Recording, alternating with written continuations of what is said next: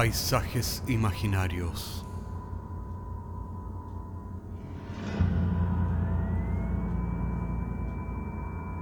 Una producción Cortés Rojas.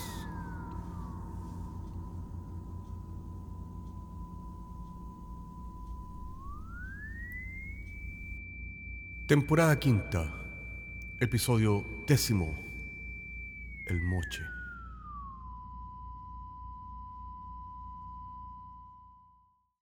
Y en este último episodio de la temporada quinta de Paisajes Imaginarios, les traemos una adaptación de la historia verídica de Francisco, tal como me la contó mi padre.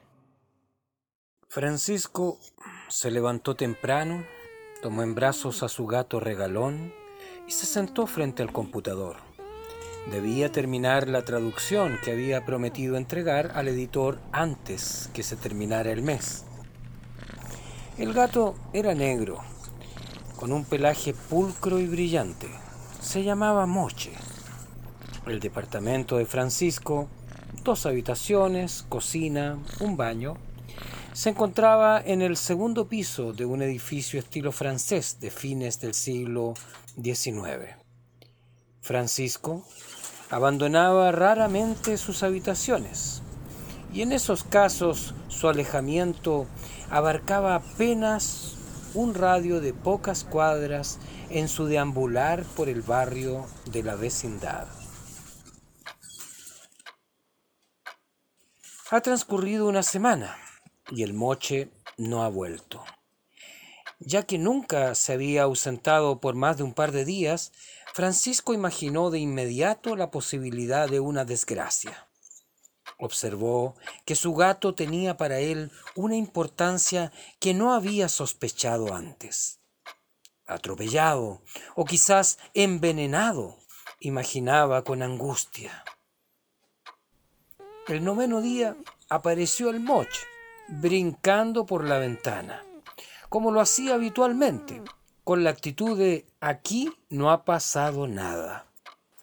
Francisco saltó de su asiento, lo abrazó y se puso a prepararle un plato especial de carne molida con tallarines.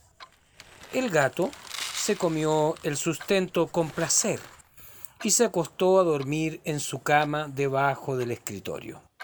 Sin embargo, tres días más tarde, volvió a desaparecer. Esta vez, dada la experiencia anterior, Francisco lo esperó con menos ansiedad. El gato volvió cinco días después con la naturalidad de siempre. Francisco compró un collar a su gato Moche. De esta manera, quien quiera que lo hospedara sabría que Moche tenía a su dueño y deslizó un mensaje en el collar para él o la presunta raptora de su mascota. El mensaje decía, desde hace cuatro años, este gato negro ha sido mi único compañero. ¿Puedo preguntarle cuáles son sus intenciones? Firma Francisco. Francisco le dijo al gato, ¿te das cuenta de que la culpa de todo esto es tuya? Parloteó mirándolo cómo el moche desarrollaba meticulosamente sus actividades de aseo en la más absoluta indiferencia. Le puso el collar con el temor de que intentara quitárselo con sus garras, pero no, seguramente recordaba los antipulgas que le recomendó el veterinario hacía dos años. El retorno a la ansiedad de los primeros días de vagabundeos felinos tuvo esta vez, sin embargo, otro carácter.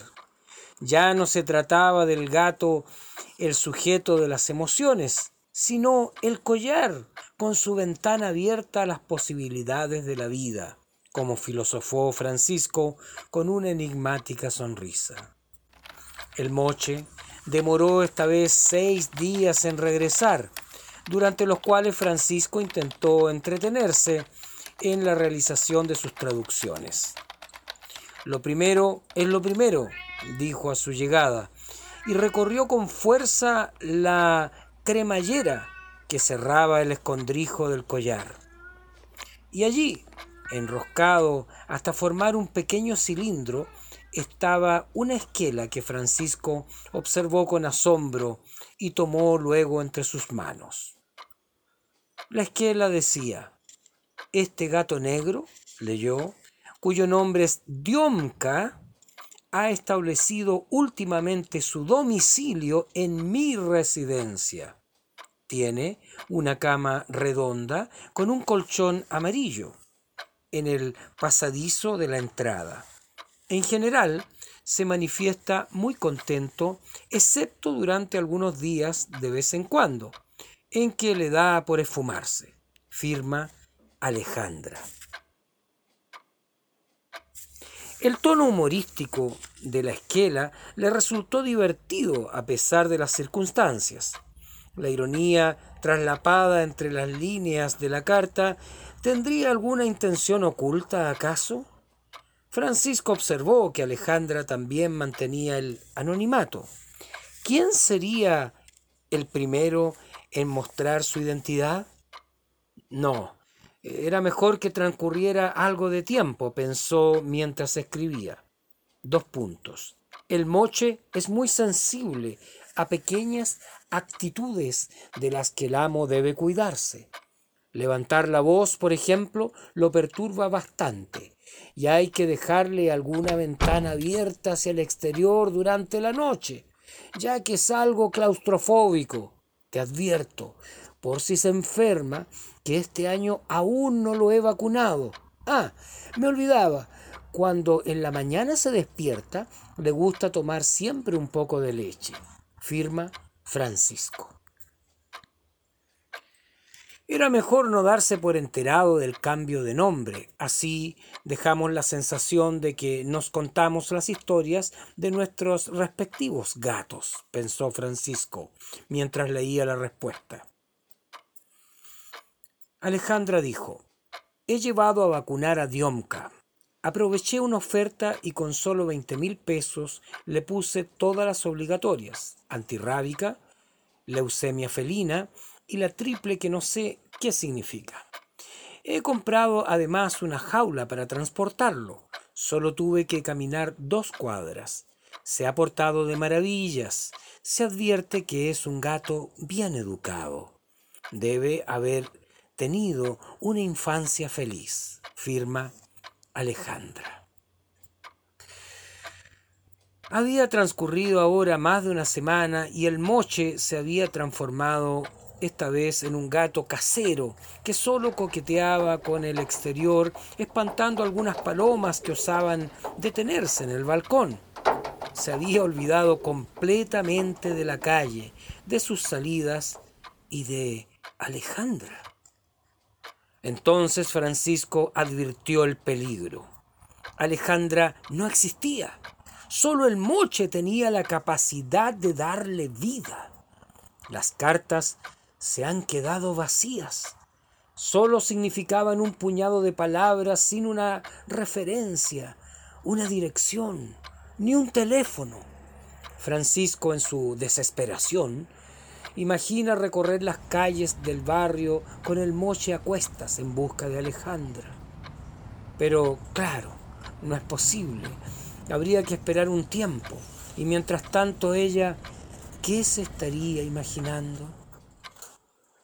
Durante toda la mañana Francisco se ha dedicado a husmear en las entrelíneas de las cartas que Alejandra había enviado en el collar de su gato. Son catorce y las ha desparramado sobre la mesa del comedor.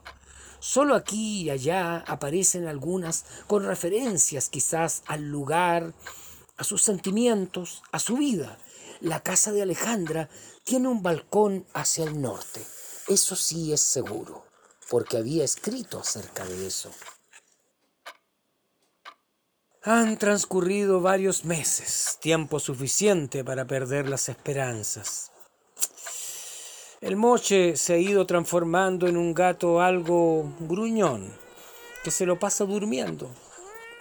Es todo lo que me ha dejado Alejandra, reflexiona Francisco mirándolo ronronear.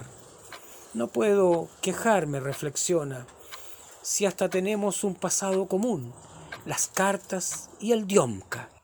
Una vez había soñado que le llegaba una carta dirigida, comillas, al dueño de un gato llamado Moche, cierre comillas.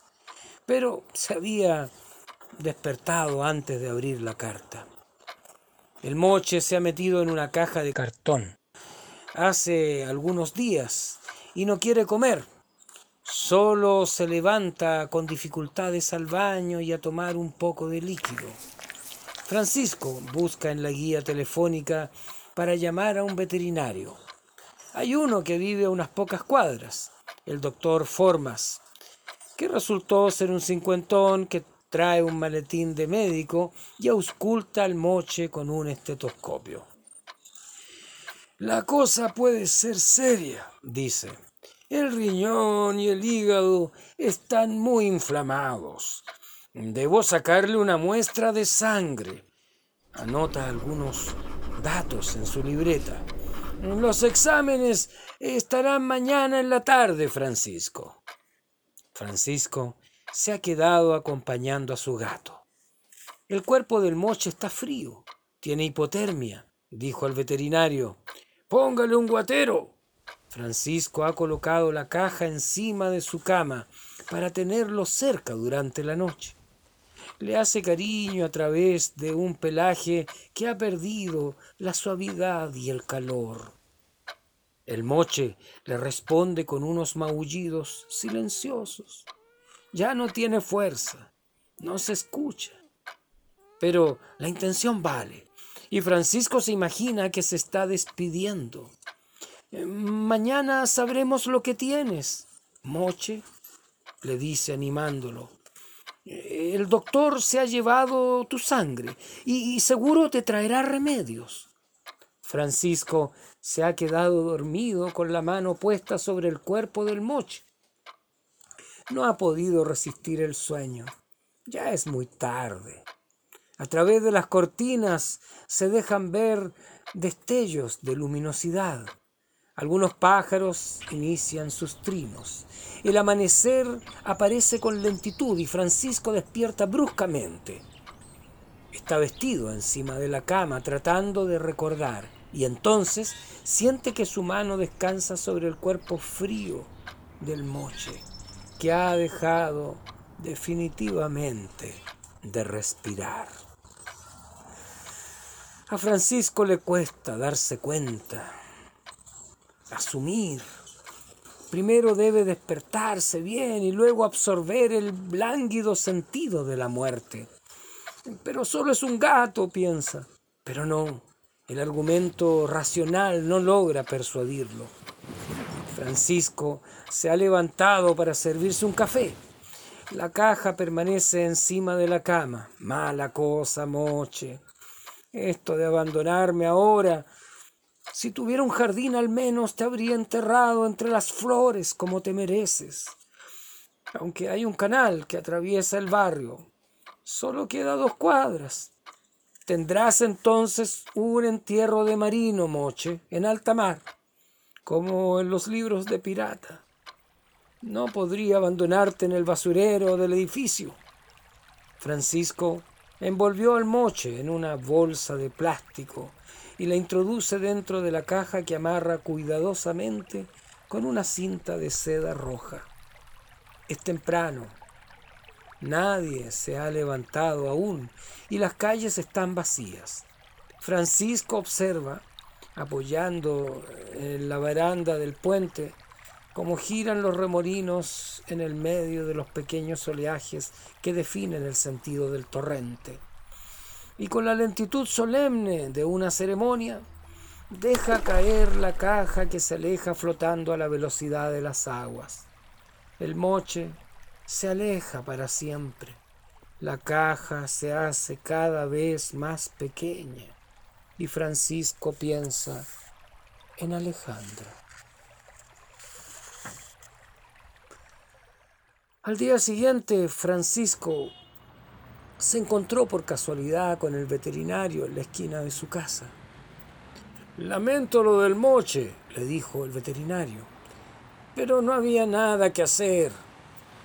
Cuando el cuerpo se desmorona, no hay por dónde detenerlo. A esa edad todo es inestable, hay que aceptarlo, Francisco. Pero Francisco, iluminado por una repentina idea, le pregunta por las fichas de vacunación. El doctor examina su libreta que andaba trayendo consigo, la libreta de vacunas, y ahí está el nombre del Diomka, 27 de mayo del 2006. Cliente Alejandra Ramírez. Domicilio calle Los Placeres 324, departamento 128. Francisco no puede creer que esto sea cierto. Comprueba que la dirección existe.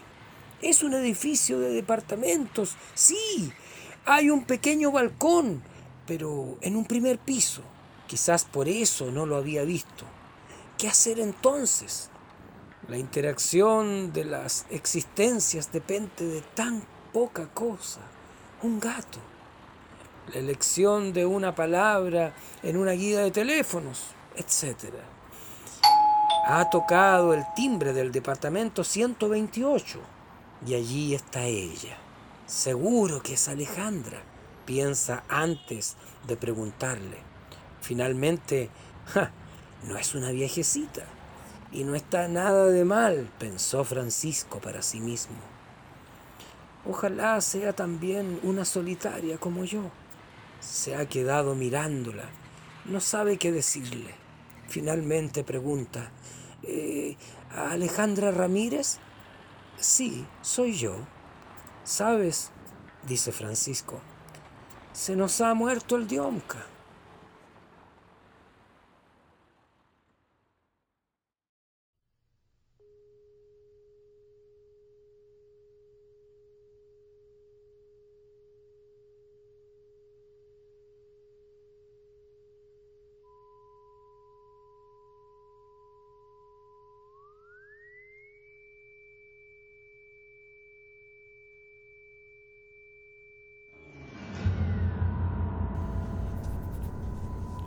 Paisajes Imaginarios es un podcast semanal que se distribuye con una licencia pública general. Puedes encontrarnos en iTunes, Spotify o donde quieras que escuches podcasts. Contáctanos a paisajes.caco.cl.